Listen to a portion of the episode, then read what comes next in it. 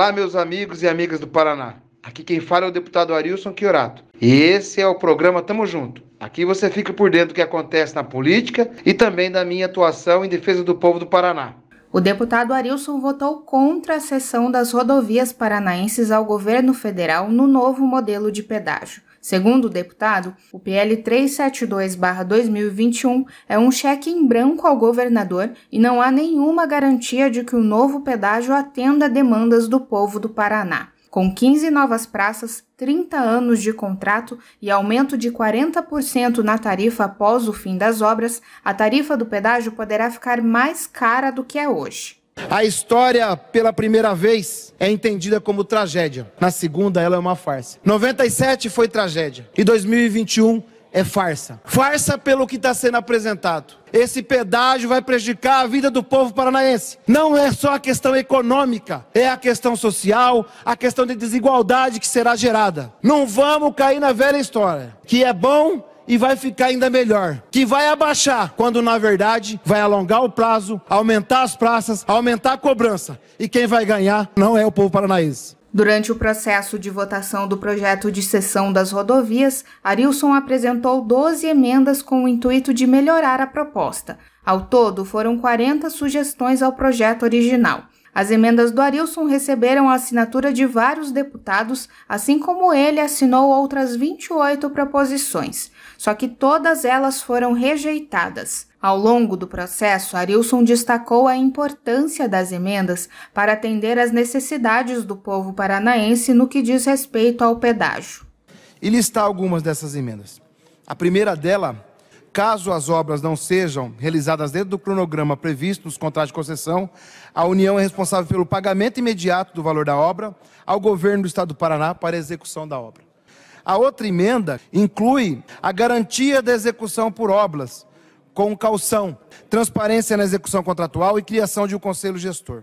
Mais uma emenda, ela garante que as obras e serviços de melhoria deverão ser realizadas nos cinco primeiros anos de vigência contratual. Ainda, a gente tem uma outra emenda que pede que seja licitado no modelo de menor preço. Outra questão importante colocada é a revisão das atuais praças também, uma emenda, e na minha avaliação, uma das principais, veda a criação de qualquer nova praça de pedágio no estado do Paraná. Que nesta presente emenda também, a gente não autorize de forma alguma o degrau fixo de 40%. As emendas são para garantir que o povo paranaense não fique mais 23 anos, como no passado, agora por 30, pagando pelas obras não feitas mais uma vez.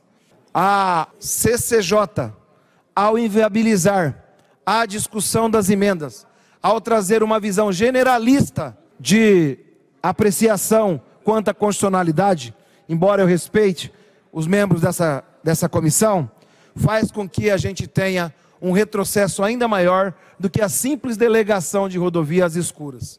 Que a gente não possa, pelo menos, diminuir os efeitos catastróficos que a gente pode ter desse modelo de pedágio.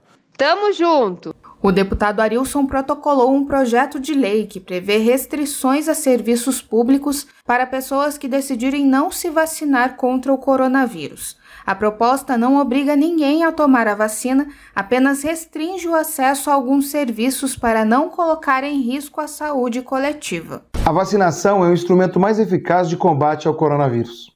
Ela salva vidas diminui o número de pessoas em estado grave e comprovadamente diminui a contaminação e a transmissão. O direito daqueles que optarem em não se vacinar está mantido, mas a saúde coletiva tem que se sobrepor ao direito individual. Por isso criamos esse projeto com algumas restrições a acesso público e a locais públicos, como o uso do transporte coletivo. A gente não pode permitir que uma pessoa optou em não se vacinar contamine outras pessoas. O Reino Unido e a comunidade europeia, por exemplo, exigem o comprovante de vacinação para ingressar em seu território. O Paraná precisa vacinar mais pessoas, mesmo que de forma indireta, e garantir a saúde coletiva. Tamo junto! Chegamos ao fim de mais uma edição do programa Tamo Junto. Se você curtiu, comenta pra gente saber e compartilha com os amigos e amigas nas redes sociais. Até a próxima! Obrigado pela audiência. Seguimos na luta em defesa dos paranaenses. Tamo junto!